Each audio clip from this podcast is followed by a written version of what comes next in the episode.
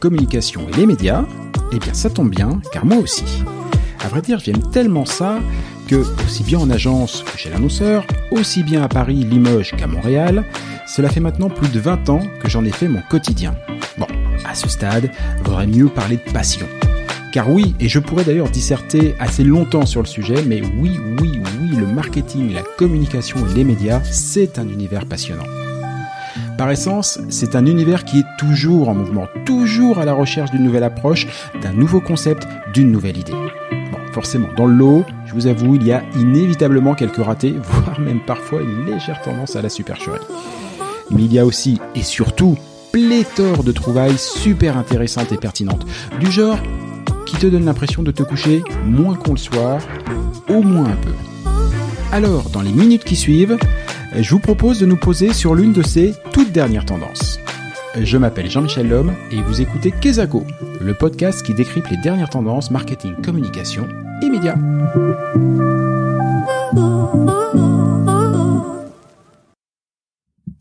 Salut à tous Dans un récent épisode de Kezako, on a déjà parlé de l'intelligence artificielle. Ben, J'y reviens aujourd'hui, car avec son concept d'IA empathique, le moins qu'on puisse dire, c'est que mon invité a su piquer ma curiosité. Philippe Baudouin est un expert dans le domaine des nouvelles technologies et il est accessoirement le cofondateur de MyWaverly, une startup qui s'appuie sur cette techno, l'IA empathique. Salut Philippe. Salut Jean-Michel. Tu vas bien? Ça va très bien, merci. Toi-même? Ah, Excellemment bien et très curieux de faire euh, cette émission avec toi aujourd'hui. Et d'ailleurs, on va, va pas y aller par quatre chemins. Première question, Philippe. L'IA empathique, qu'est-ce que ben, L'IA empathique, je la définirais par opposition à l'IA qui se fout de l'humain. comme comme chercheur en IA, comme comme personne qui s'y intéresse depuis longtemps, euh, comme entrepreneur dans le domaine aussi, j'ai pu remarquer à quel point on avait tendance à à, faire des systèmes en pensant euh, en pensant d'abord au système, d'abord à la machine, à l'ordinateur.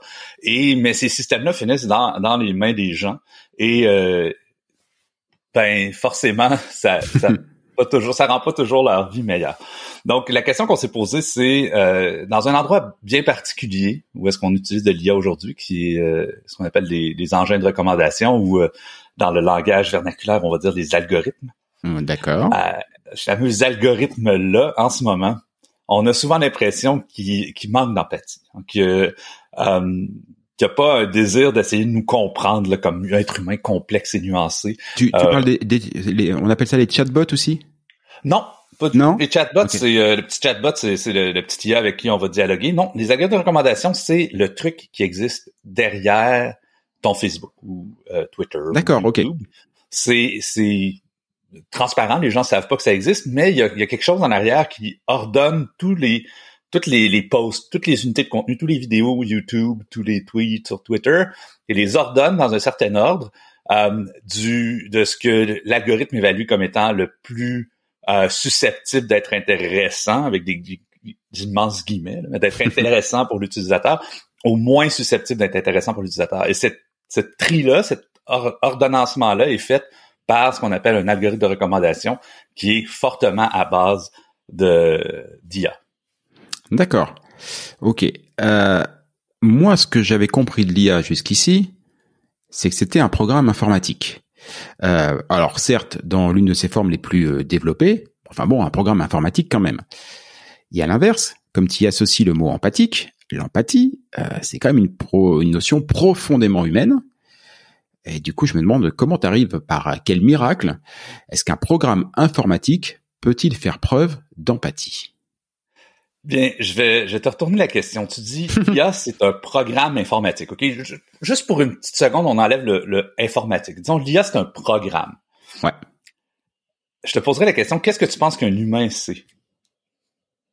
Oh punaise Et ça, et ça c'est un truc. C'est ça, c'est un truc de. ça fait deux fois qu'on me fait le coup et c'est deux fois quand je traite de l'IA. C'est un truc qui est spécifique aux gars qui font de l'IA. euh, Qu'est-ce que l'humain fait? C'est ça?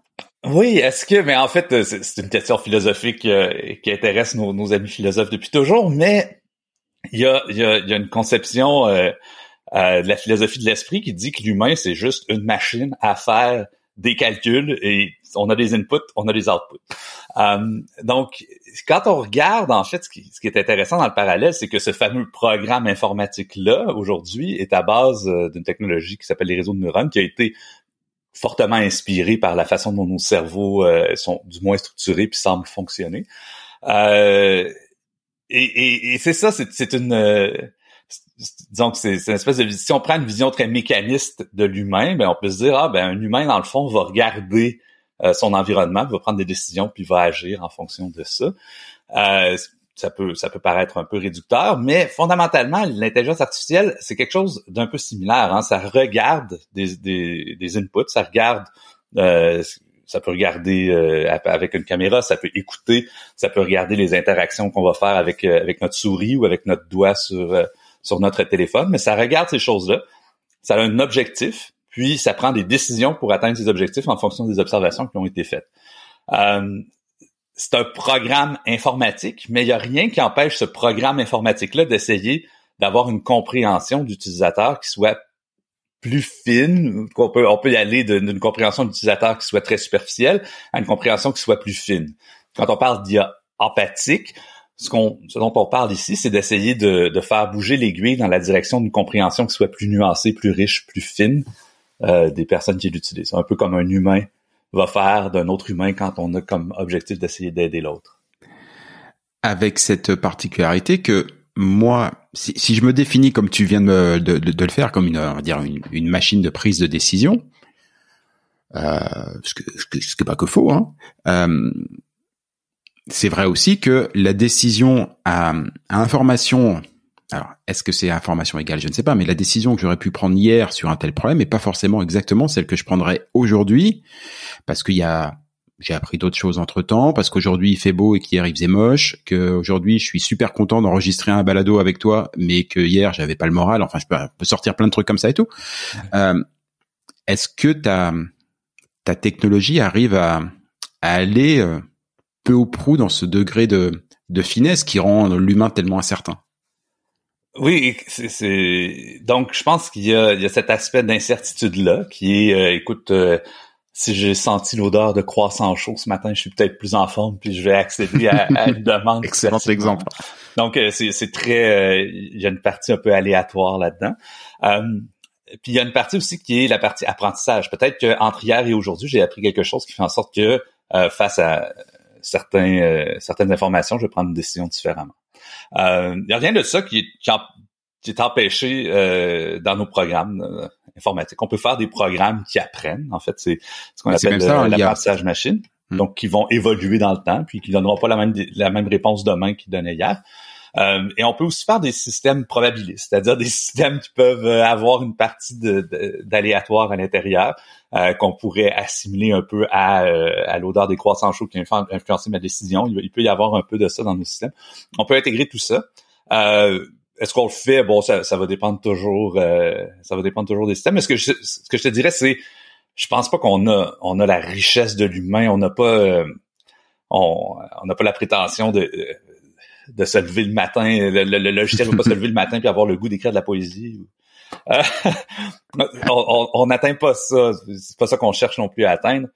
Euh, c'est vraiment, disons, l'utilisation du terme empathique ici, peut-être, euh, on devrait, on, on en abuse peut-être un peu, mais le but, c'est vraiment d'indiquer un désir d'intégrer des modèles euh, des gens qu'on essaie d'aider qui soient plus riches, plus nuancés. Ouais, c'est-à-dire que fait jusqu'à maintenant. Tu réchauffes l'IA, c'est-à-dire que si je définis, on va dire, euh, l'intelligence artificielle comme une, comme un programme informatique, comme j'ai fait tout à l'heure, c'est-à-dire comme quelque chose de, de froid, et qu'à l'inverse, nous autres humains sommes euh, des animaux à sang chaud, voilà. Dans ton idée de d'IA empathique, l'idée c'est de réchauffer au maximum l'IA pour euh, bon, peut-être pas arriver à, à, la transformer. On n'en est pas encore, euh, on n'est pas encore chez Spielberg avec euh, des, intelligences artificielles euh, profondément humaines qui ont, qui génèrent leurs propres émotions, mais pour quand même un peu, on va dire casser un peu la, euh, ouais, je sais pas, l'espèce de distance qu'il y a parfois quand on peut avoir sur des, des programmes qui nous font des suggestions et on se dit bah, so what? Oui, et, puis, peut-être ici, c'est la notion d'empathie, on, on on l'associe beaucoup aux, aux interactions qu'on a tendance à avoir entre humains. Hein. C'est comme, je pense que ton terme de froid et chaud vient un peu de là. C'est j'ai rencontré quelqu'un et puis il m'a fait sentir à l'aise, puis on s'est hmm. senti connecté, puis il y a clairement eu une forme d'empathie. C'est de me comprendre, puis dans l'interaction, ça paraissait. Euh, je pense même pas qu'on a la prétention de faire ça. On n'est pas en train de faire des chatbots, on n'est pas en train de faire des systèmes qui vont euh, te poser la bonne question sur ta maman au bon moment pour avoir créé, créer un lien ou quelque chose comme ça. Non, non. Ce qu'on essaie de faire, c'est euh, c'est c'est c'est en fait c'est drôle parce que c'est une IA qui est essentiellement transparente. Les, les gens savent même pas qu'ils sont en train d'interagir avec une IA, mais c'est une IA qui peut les influencer infiniment beaucoup. Prenons par exemple, euh, euh, peut-être pour rendre ça plus concret, ok? Imaginons que euh, il y a une bibliothèque où tu aimes beaucoup aller, puis quand tu vas voir la, bibliothécaire, elle te recommande toujours des livres, ok? Mais un jour, la bibliothèque ferme, c'est la COVID, je sais pas. Et puis à la place, tu communiques, la bibliothécaire t'envoie des recommandations de livres puis euh, après ça, tu peux donner du feedback à la bibliothécaire, dire est-ce que j'aime ça ou pas? Il n'y a jamais de conversation, mm. euh, il n'y a plus de conversation, il n'y a plus de contact humain avec elle, mais elle va te donner quand même des recommandations. Euh, puis tu sens que dans ces recommandations, il y a un désir d'essayer de bien te comprendre, de bien comprendre tes objectifs, pourquoi tu veux des livres, pourquoi tu veux des recommandations. Euh, nous, c'est juste cette partie-là qu'on essaie de faire. Et puis, c'est très possible d'avoir une bibliothécaire qui soit pas du tout empathique, euh, qui va juste te donner les livres les plus populaires, qui essaiera pas de te comprendre, qui essaiera pas euh, de même t'aider à te comprendre. Euh, ou avoir euh, donc très peu empathique ou une, une, une, bibliothécaire qui va être très empathique, qui va essayer de te poser des questions pour mieux comprendre qu'est-ce que tu essaies d'aller chercher à travers tes lectures, et puis qui va te faire une liste de recommandations en fonction de ça. Puis nous, ben, c'est là, c'est là, qu'on essaye d'aller. C'est cette bibliothécaire-là qu'on essaie d'émuler dans notre engin de recommandation. Essaye de retrouver. Euh, du coup, par rapport à d'autres systèmes euh, d'intelligence artificielle existants et, et déjà appliqués, euh, je vois bien que tu, tu portes un intérêt, euh, on va dire euh, plus euh, plus prononcé justement à toute cette partie, hein, on va dire qu'on va appeler empathique. pour pour reprendre ton terme, tu vas la chercher l'information où pour l'intégrer dans ton dans, ton code? oui, donc qu'est-ce que tu fais que les autres ne font pas? Oui, et ce qu'on fait que les autres font pas, c'est qu'on parle aux gens. mais quand je dis on, l'intelligence artificielle elle-même parle aux gens dans le sens où elle va demander la façon dont euh, donc comparons euh, avec ce qui existe en ce moment. Ok, euh, quand tu vas sur TikTok, pour prendre l'exemple d'un mm-hmm. système qui a un engin de recommandation qui est très puissant. Euh, quand, quand, tu vas sur TikTok, TikTok va regarder le mouvement de ton doigt à tous les instants. Est-ce que ton doigt bouge vite? Est-ce qu'il va lentement? Est-ce que tu restes longtemps sur une vidéo? Est-ce que tu restes pas longtemps sur une vidéo? Est-ce que tu as cliqué like? Est-ce que tous les comportements que tu vas adopter? Et à partir de là, la bibliothécaire, si on veut, virtuelle de TikTok va décider quelle vidéo va, va être présentée par la suite. Donc, tout en fonction des, comportements que tu as eu. Mais à aucun moment, TikTok va t'interrompre, va dire, écoute, j'ai-tu bien compris? Tu as l'air d'aimer ça, les chats, toi. C'est vraiment ça tu veux? Je peux te faire passer six heures à regarder des vidéos de chats, si tu veux. C'est ça que j'ai compris de ton comportement. à aucun moment, TikTok va t'arrêter puis te demander cette question-là, va essayer de t'encourager à parler de ce que tu aimes chez les chats. C'est-tu toutes les chats? C'est-tu... Euh, ou peut-être que tu es facilement accro aux chats, mais tu aimerais ça te détaché de ça un peu. Euh, mais il n'y a jamais un espèce de dialogue qui s'ouvre entre le système et toi. C'est simplement les comportements que tu vas adopter en utilisant le système. Tandis que sur Waverly, l'idée, c'est de donner un espace aux gens où est-ce qu'ils peuvent exprimer ce serait quoi leur expérience de recommandation idéale. En ce moment, ils font, c'est la première version, là, ils font en écrivant un petit texte, un court paragraphe qui décrit voici ce qui m'intéresse dans tous les détails, puis quand est-ce que je quand est-ce que je suis intéressé par ça, puis ah ma euh, ma cousine euh, a fait du tricot, puis j'aime whatever. Les mm. gens s'expriment euh, de manière très personnelle dans ces petits textes-là, mais nous, notre IA va lire ça, le comprendre, l'analyser et va orienter son, ses décisions de recommandation en fonction de ça. et c'est là que c'est radicalement différent de ce qui existe. Effectivement, ça apporte une couche supplémentaire à tout ce qu'on peut connaître jusqu'ici, qui est de l'ordre de, de l'observation, du, du tri. L'exemple que tu as donné sur TikTok, c'est est très juste. Moi, j'ai connu euh, plein de versions d'IA, on va dire, euh, qu'on n'appelait pas forcément IA, qui était simplement quand on faisait du CRM. Euh, voilà, ça, ça, date un peu. J'ai l'impression de parler comme un dinosaure quand je, quand, quand je dis ça, mais voilà, le, le, bon vieux CRM où juste on regardait ce que les gens consommaient et qu'on en déduisait du coup de manière plus ou moins empirique. D'ailleurs, ce qu'ils allaient consommer la semaine prochaine. Euh, Aujourd'hui, sur l'IA, sur plein d'aspects, on est exactement sur la même euh, philosophie, mais toi, tu rajoutes vraiment une couche supplémentaire en disant, OK, on va, on a une base d'analyse. Maintenant, on va on, va discuter un petit peu pour y mettre un petit peu plus de de, de, de finesse et de et de personnalisation. Quoi.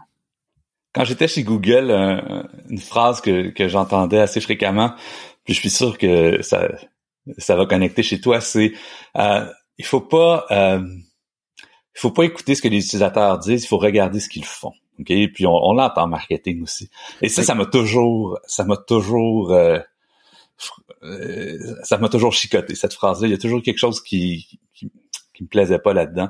Euh, j'ai toujours l'impression que ça enlève, en anglais on dit agency, mais ça enlève la capacité des gens à avoir des aspirations qui vont au, qui vont au-delà de leur comportement. Euh, si on regarde ce que je fais tous les jours, ben je mange trop de chips, je mange trop de mm. chocolat, j'aimerais j'aimerais mieux aller plus souvent au gym, j'aimerais mieux lire des affaires plus intellectuelles. Mais si vraiment un système qui essaie de m'aider dit non non non, je veux rien savoir de ce que tu voudrais faire, je veux juste voir ce que tu fais, on se ramasse dans des dans des avec des, des trucs euh, qui ont qui nous donnent très peu d'espace pour euh, pour aspirer à, plus, aspirer à mieux. Euh, et euh, et c'est ça, c'est un petit peu euh, c'est un petit peu la vache sacrée qu'on qu'on tue chez Waverly en disant non, il faut écouter ce que les gens disent, il faut pas juste regarder ce qu'ils font. Alors, j'avais pas du tout prévu cette question-là, mais j'adore cet exemple. Effectivement, la phrase connecte bien parce que c'est une phrase que j'ai. moi, je suis pas passé par chez Google, mais je l'ai aussi entendu. Mais j'ai aussi entendu l'inverse. Euh, notamment sur ce grand marketeur qui est le Dr House. Euh, qui dit tout le monde ment, mais c'est pas que faux. Euh, moi, je vais donner un petit exemple assez franco-français. Euh, je sais pas si tu connais la, chaîne de télévision Arte, qui est une chaîne de télévision très culturelle, euh, qui fait accessoirement des, des super programmes, euh, mais que personne ne regarde. Enfin, moins maintenant, j'exagère, mais on va dire à son lancement, franchement, personne l'a regardé. Ils avaient d'ailleurs fait une excellente campagne de pub pour le dire, que personne ne l'a regardé. euh, euh, oui, oui. Alors, je, je, la donne vite fait. C'était en gros euh, cette année sur Arte, euh, il y a eu 18 euh, sexes en, en érection, 27 paires de seins, enfin que des choses comme ça. Et à la fin, le slogan c'était "Mais vous n'étiez pas là pour le voir". c'était très très bon. Mais bon, voilà. Arte, chaîne super intéressante, mais que personne ne regarde. À ceci près que dans les dans les études dans les déclarations d'intention, tout le monde disait ah oui non mais moi je voudrais des programmes comme Arte, je veux des documentaires sur la Seconde Guerre mondiale. Et puis au final on leur mettait une bonne vieille série américaine genre les experts et c'est ça qui cartonnait. Euh, donc du coup il y a, y a les deux quoi. Il y a effectivement le côté je mets de la finesse euh, quand je quand, quand tu me donnes de la parole et je peux augmenter mon expertise, enfin ton information pour que tu la traites, mais je peux aussi t'induire en erreur si je mens comme un cochon et que je profite de cet usage de la parole pour euh, faire passer mes fantasmes pour des réalités ou mes non fantasmes pour des réalités, comment tu comment tu peux gérer ça toi? Ouais. Et puis là, je pense que c'est là que c'est là que c'est intéressant. Puis c'est c'est là que l'empathie rentre vraiment en ligne de compte. Um, de un, est-ce qu'on est capable de créer un espace où les gens vont exprimer leurs aspirations sans sentir qu'ils ont qu'ils ont besoin de mentir, que c'est pas mm-hmm. euh, c'est moins pour poser puis c'est plus dans un objectif d'amélioration personnelle. De un, de deux, on a quand même accès au feedback de rétroaction, c'est-à-dire que euh, on n'écoute pas juste ce que les gens disent, on regarde aussi ce qu'ils font et puis on regarde à quel point c'est aligné ou, ou, ou pas. ok? Et euh, c'est pas parce qu'on les écoute qu'on peut pas les encourager à s'écouter eux-mêmes, puis à peut-être mhm. reviser ce qui a été écrit parce que euh, ultimement, un processus dans lequel on essaie, on aspire à, à devenir meilleur, à changer des aspects de nous, va fonctionner si on est quand même honnête euh, avec ce qu'on est capable de faire. Tu sais, moi, je peux de, espérer devenir un, un grand théoricien de la mécanique quantique. Euh, et puis c'est ce que je dis à Weaverly, puis Weaverly me donne des articles de, mécanique quantique que je lirai jamais parce que j'ai pas les capacités pour le lire. Euh, ben là, à ce moment-là, euh, Waverly peut dire écoute, euh, ouais, t'avais beau me demander ça, mais tu cliques jamais dessus.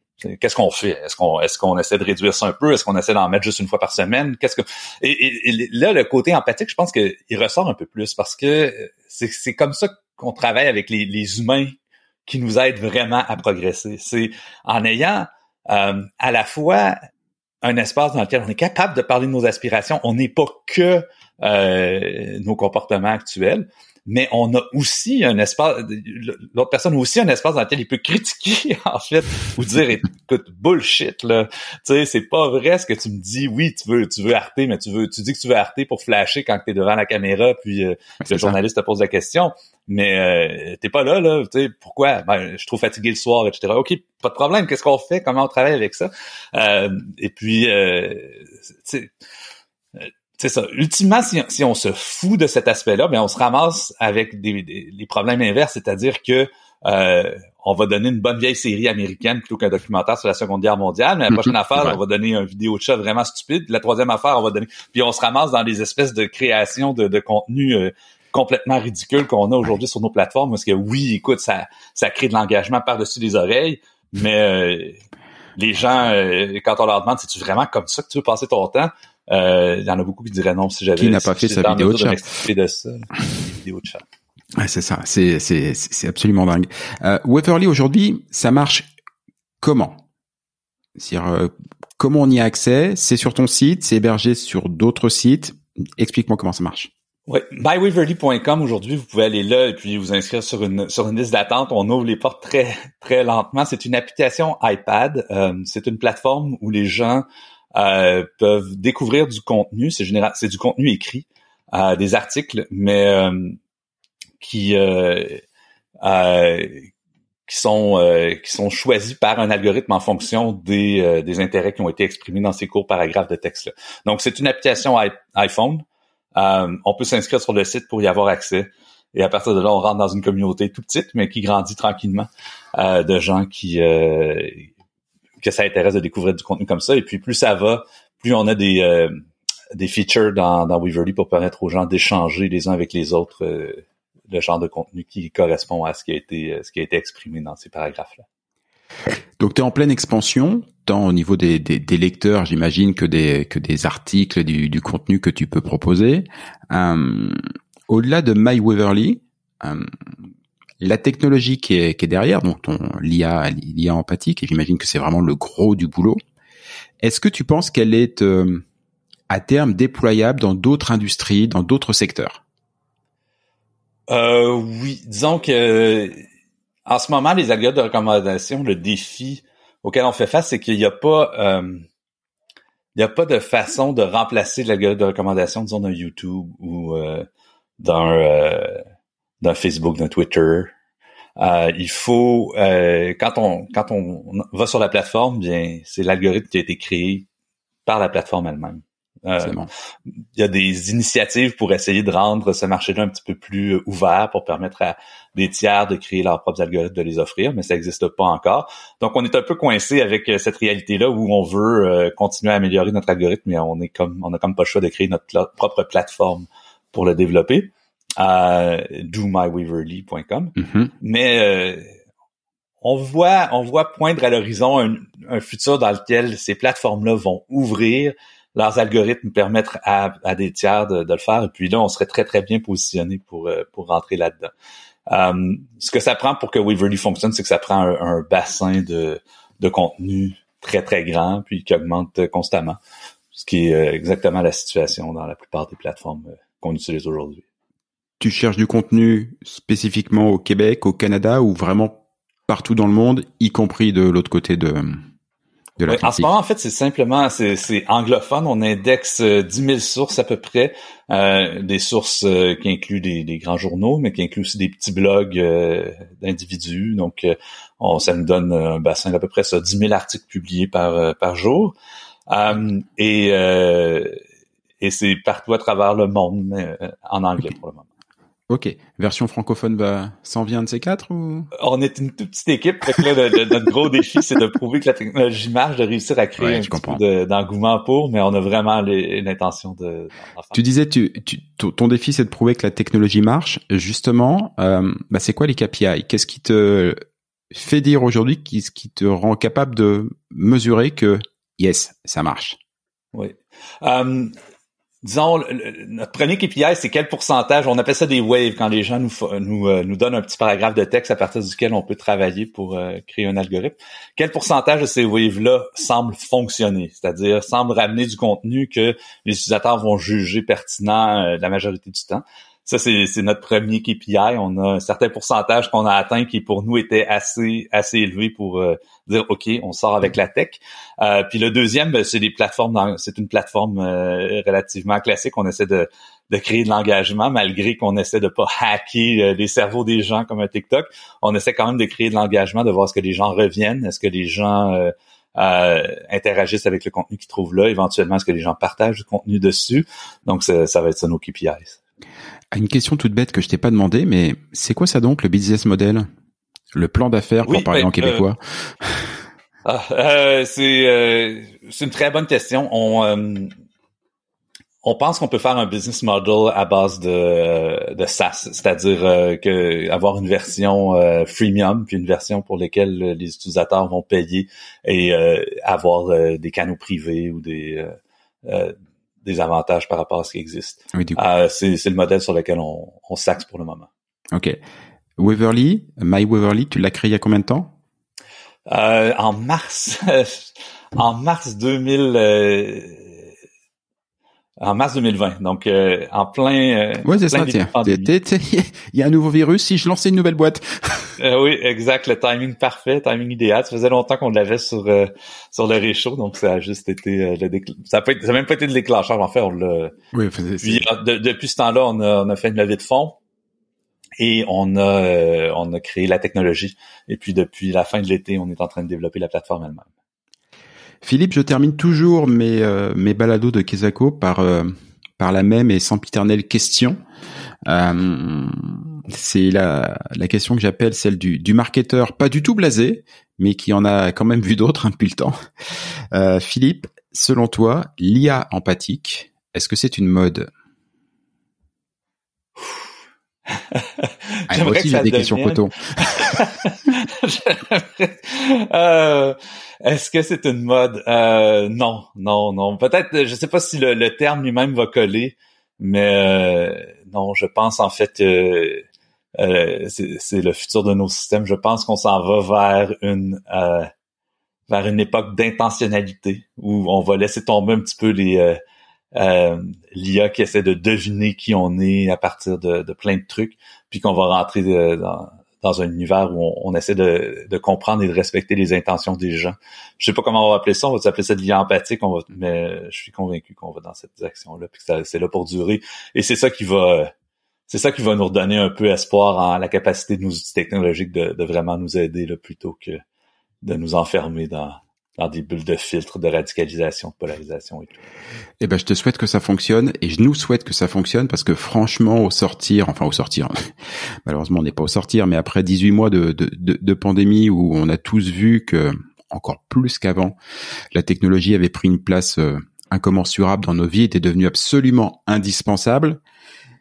Mais qu'en même temps, on a tous, je pense, un énorme besoin de, de relations humaines et de remettre un petit peu d'humanité dans, dans, dans, notre quotidien parce que, bah, on le disait tout à l'heure, nous sommes des animaux à sang chaud.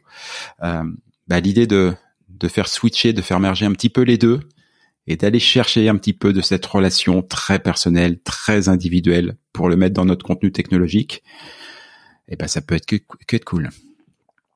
Je suis très d'accord avec toi, Jean-Michel. Merci Philippe, c'était euh, c'était super intéressant. Et euh, bonne chance à My Waverly et bien évidemment comme d'habitude sur les euh, sur les commentaires du podcast vous retrouverez euh, tout, tous les liens nécessaires pour pour te retrouver et, et suivre l'aventure.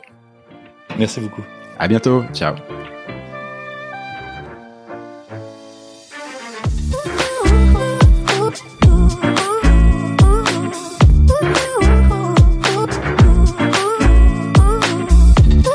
Amis du marketing, de la communication et des médias, Kezako, c'est fini pour aujourd'hui. Avant de reprendre le cours normal de vos existences, et qui sait, de peut-être mettre en application une des tendances présentées par ici, n'oubliez pas de vous abonner à ce podcast et de le noter. 5 sur 5, hein, c'est le minimum syndical, car cela permettra à d'autres de le découvrir plus facilement. Évidemment, vous pouvez aussi le partager, ce lien, ce podcast avec vos amis, vos collègues, vos partenaires d'affaires, et vous n'imaginez pas à quel point ils vous en seront éternellement reconnaissants. Vous savez quoi? C'était chouette de jaser avec vous aujourd'hui. On remet ça bientôt. Ciao